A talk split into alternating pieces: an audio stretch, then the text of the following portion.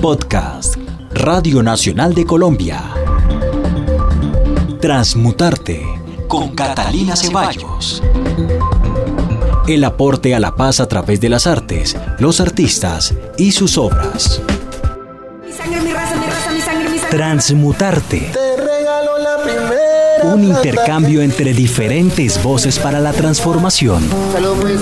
A través de espacios artísticos creativos. El arte como construcción de individualidad. Cuando niño quería ser músico. Una profesora de ballet. El arte, punto de entrada del comienzo para la opinión. Cantante. Conseguí trabajo. Transmutar. Entender quiénes somos y para dónde vamos a través de las artes. pasaporte de tapas azules. Un podcast de Radio Nacional de Colombia. Transmutarte. Transmutarte.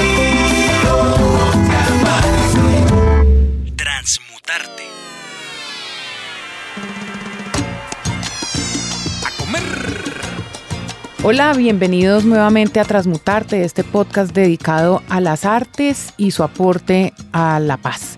Hoy vamos a estar con un invitado muy especial, Tomás Rueda, chef, pero además músico. Seguramente muchos de ustedes eh, recuerdan Tuve Ana, lo que por ahí acabo de enterarme que están volviendo a juntarse y a grabar una, una nueva producción. Entonces vamos a estar hablando con Tomás, que es el chef, mm, cabeza líder de los restaurantes Donostia, Taula y recientemente Calderón.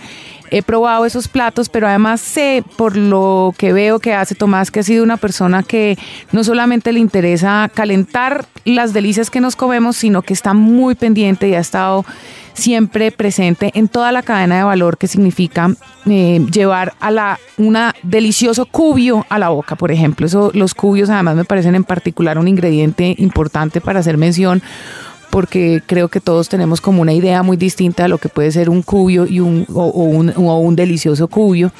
Tomás entonces hace parte de un proyecto que recientemente se me atravesó que se llama Cocina y Paz y nos va a contar de qué se trata y cómo este proyecto de cocina está aportando, entre otras cosas, a este gran proceso por el cual está pasando el país de paz.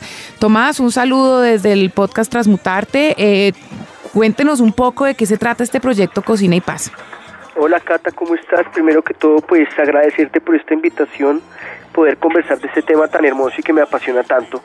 Eh, te cuento, este proyecto aparece por la invitación de Alejandro Cuellar, un amigo nuestro, cocinero, chef, en que nos invita a mí y a, pues, a todo el combo de amigos cocineros que nos identificamos como con la misma línea gastronómica eh, a participar del libro. Eh, lo que hicimos fue coger... Hicimos parejas entre nosotros, entre nosotros escogimos una región de Colombia y nos entregaron unos ingredientes locales de cada región con la cual eh, empezamos a, a, diseñar unos platos. Eh, parte de estos productos o estos ingredientes que nos entregaron son productos eh, que son cultivos sustitutos, ¿vale? Uh -huh, uh -huh. Entonces, pues tratar de diseñamos unos platos como para que la gente pudiera ver como esa cercanía o esa aproximación que hacemos nosotros desde la cocina evidentemente a estas regiones y tratar de no olvidar pues ese mundo rural eh, uh -huh. colombiano que es tan rico, tan hermoso, tan precioso y tratar de, pues, de colaborar con otra vista, con otra mirada de ese mundo rural, pues que todos sabemos que ha sido afectado eh, durante estos 50 años de guerra, pues los campesinos son los que más, más palos les han dado y que ha sido más duro. para acompañar la bomba que empieza a estallar. ¡Uy! Entender quiénes somos y para dónde vamos. ¿Para dónde vamos? A través de las artes. Transmutarte.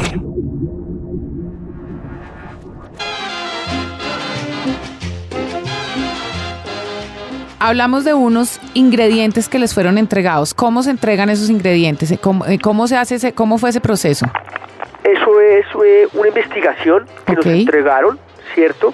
Eh, y de lo que estaba trabajando la gente en cada región. Entonces, eh, pues a mí me entregaron yuca, a mí me entregaron eh, cachama, me entregaron, sí. Cosas Estamos así. hablando de qué región cuando hablamos de yuca y de cachama. A mí me entregaron llanos orientales. Llanos orientales. Ok. Y Tomás ya tenía mm, como... Muy poquito. Oh. Muy poquito, entonces claro, entonces toda esta, toda esta armada de las recetas, eh, pues fue como abrir los libros, como eh, leer eh, escritos gastronómicos, no solamente culinarios, porque hay una diferencia grande entre culinaria y ¿Cuál gastronomía. es? ¿Cuál es esa diferencia? La culinaria en este, eh, hace unos años no se entendía muy bien, ¿vale? Sí. La, la diferencia era muy... Se, se permeaba una a la otra. Ahora creo que la diferencia con todo lo que ha pasado en los últimos 20 años, pues se diferencia. Para mí, para mí la culinaria es todo, todo ese conocimiento técnico de la cocina, ¿vale?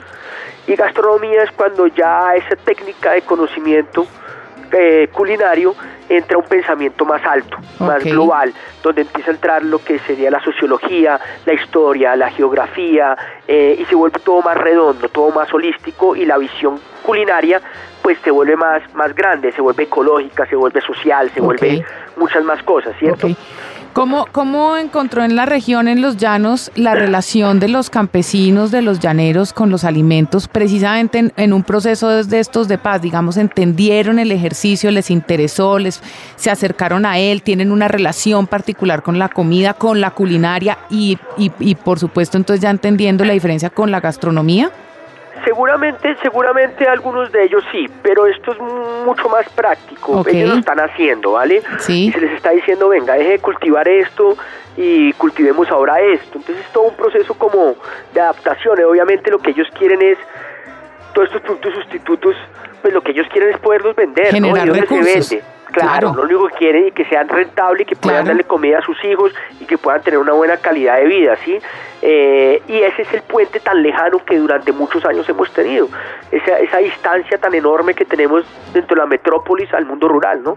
Eso es. ¿sí? Ok. ¿Probaron las recetas con ellos? No, no, no, No. no. No, el trabajo se hizo independiente. Y el propósito, digamos, ¿quién le hace seguimiento a ese proyecto? Digamos, estas personas ya tienen entonces unos, unos, unos procesos de cultivo en zonas donde había eh, cultivos de droga. Están respaldados por el Estado en estos procesos. ¿Quién le hace seguimiento a ese ejercicio? Esto son Naciones Unidas. Esto es Naciones Unidas. Ok. Sí. ¿Qué pasó con esas recetas, Tomás? Eh, las- No, las, las recetas, las recetas, las Quedaron recetas en el están libro. ahí. Yo creo que es mucho más como lo- el valor acá es como la parte poética más que la receta, ¿sí? Como poder eh, diseñar unas recetas que la gente que coja eh, el libro pueda ver que con productos locales se puede hacer buena cocina. Las recetas fueron muy muy caseras, muy fáciles de, de poder eh, volverlas a hacer en cada uno en, la- en el hogar. Y como te decía, yo creo que lo más bonito es como poder ver el ejercicio de, de ver desde, desde acá, desde la ciudad, hacia el campo, ¿no? Más que todo, ¿sí? Como esa unión, como, claro, los recursos no habían, entonces no pudimos estar con ellas, no pudimos conocer los cultivos, hubiera sido, hubiese, hubiese sido mucho más, más, más enriquecido y Claro, más sin bello, duda. ¿sí? Pero pues lo importante es como empezar a hacer esas cercanías, que obviamente todos nosotros que participamos de cierta modo lo hacemos ya con nuestros proveedores, ¿sí? Eso es como... Quiero que hablemos de eso, Tomás. Yo, yo sé que es una persona y es un chef y, un, y No, una somos persona. muchos. Pero no, eh, ya en el caso particular de Tomás Rueda, sé que es Ok. una persona que en, en sus cocinas siempre ha tenido eso presente. ¿Por qué es tan importante? Dos preguntas. Primero, ¿por qué es tan importante siempre en esa cadena de valor tener presente ese trabajo del, del cultivo desde el campesino, esa relación con la tierra, esa, eh, como, ¿por qué es tan importante? Y la segunda pregunta es, ¿por qué es tan importante que, que nosotros mismos le demos valor a lo local y precisamente al, a la- al, al, a lo- a la- al producto orgánico local de los campesinos, nosotros como consumidores? Vale, eh, eh, antes que, que de responderte, pues me gustaría como hacer dos, dos introducciones. Primero Dale. que todo, no soy yo, ¿vale? Yo lo hago, Sí. pero eso es una es una energía que se está manejando, ¿sí? Es varios de nosotros lo estamos haciendo y en esa unión está haciendo mu- mucha fuerza. ¿Y esto es en Colombia o estamos hablando de en el Bogotá? mundo, en ah, el mundo, qué en el bonito, mundo, muy bien. En el mundo. ¿sí? Lo que pasa es que esa, esa fórmula aritmética o esa fórmula gastronómica introducida en nuestro país pues está cogiendo unas dimensiones enormes porque pues nuestro mundo rural Somos muy riquezas, diversos. somos muy diversos Sin duda. van a pasar van a están empezando a pasar cosas maravillosas cierto entonces esa cercanía realmente a- a- al, al producto y el respeto al producto, ¿sí? Pues es supremamente importante. Eso lo hace Eduardo en Minimal, lo hace Alejo en, en Salvopatria, lo, hace, lo hacemos muchos, ¿vale? Y creo que eso es un camino que, que ya inició, ¿sí? Se hacen en, en muchos cocineros en el mundo lo hacen y eso no va a tener final, ¿vale? Ahora lo que lo que seguramente esto no, no, tiene nada que ver con tu pregunta, pero pero lo, Dale, lo dale. pongo es eso es una sola pata, ¿vale? Que es introducirse al territorio donde uno habita a reflexionar en él a través de dos herramientas, que es producto local, creo Sí. que estamos hablando, Sí. y eh, eh, cocina popular, ¿vale? Ok. Pero hace la falta la otra pata, ¿sí? Sí. La otra pata es la, la estética. Entiendo. ¿sí? La estética del paladar.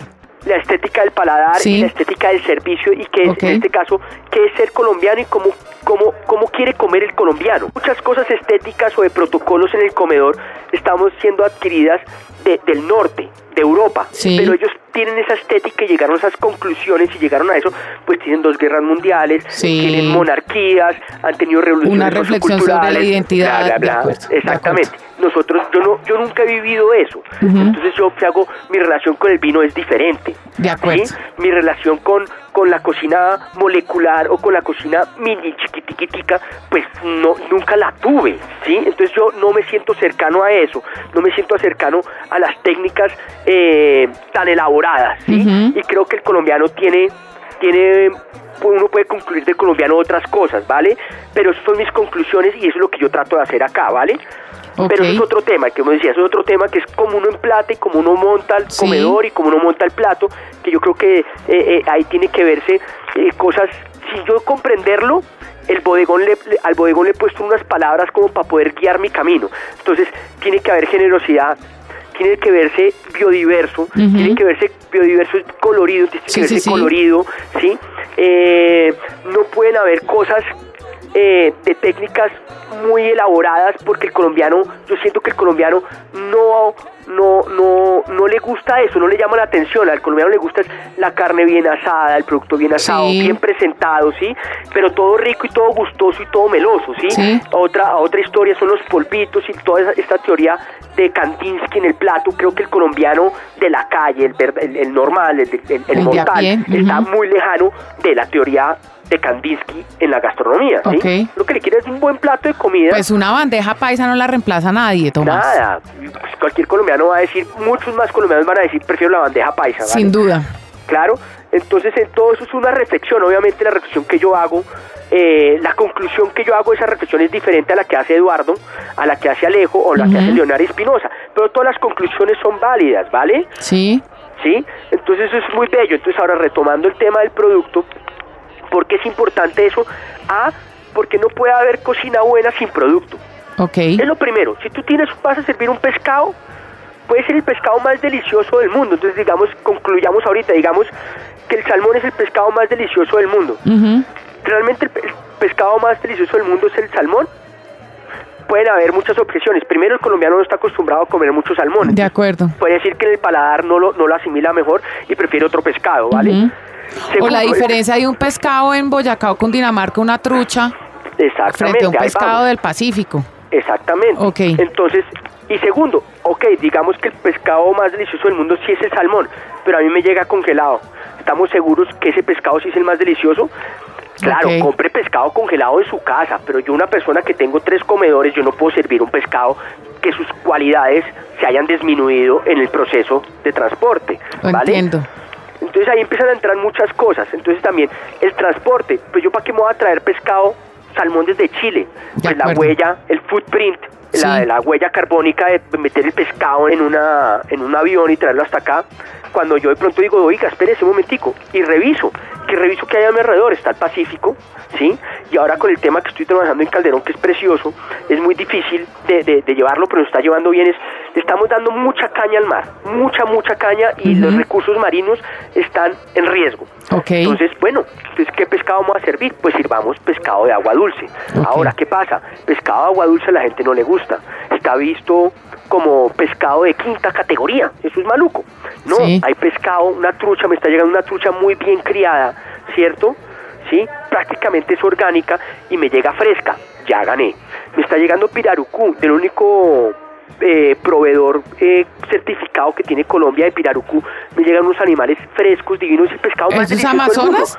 Amazonas, Sí. pescado de agua dulce, y no estoy sirviendo nada de mar. Entonces empieza ahí la reflexión a ser mucho más mucho más potente, ¿cierto? Ujú. Entonces todo el tema del pulpo ahorita, yo, hago, yo en Donosti, en Taula, vendo mucho pulpo y estoy obligado porque prácticamente mis socios me dicen, vea, usted vende tanto pulpo, usted tiene, pero ya hace dos días dije, no más, no vendo un pulpo más y lo saco de la carta porque lo Muy saco de la bien, carta. Tomás.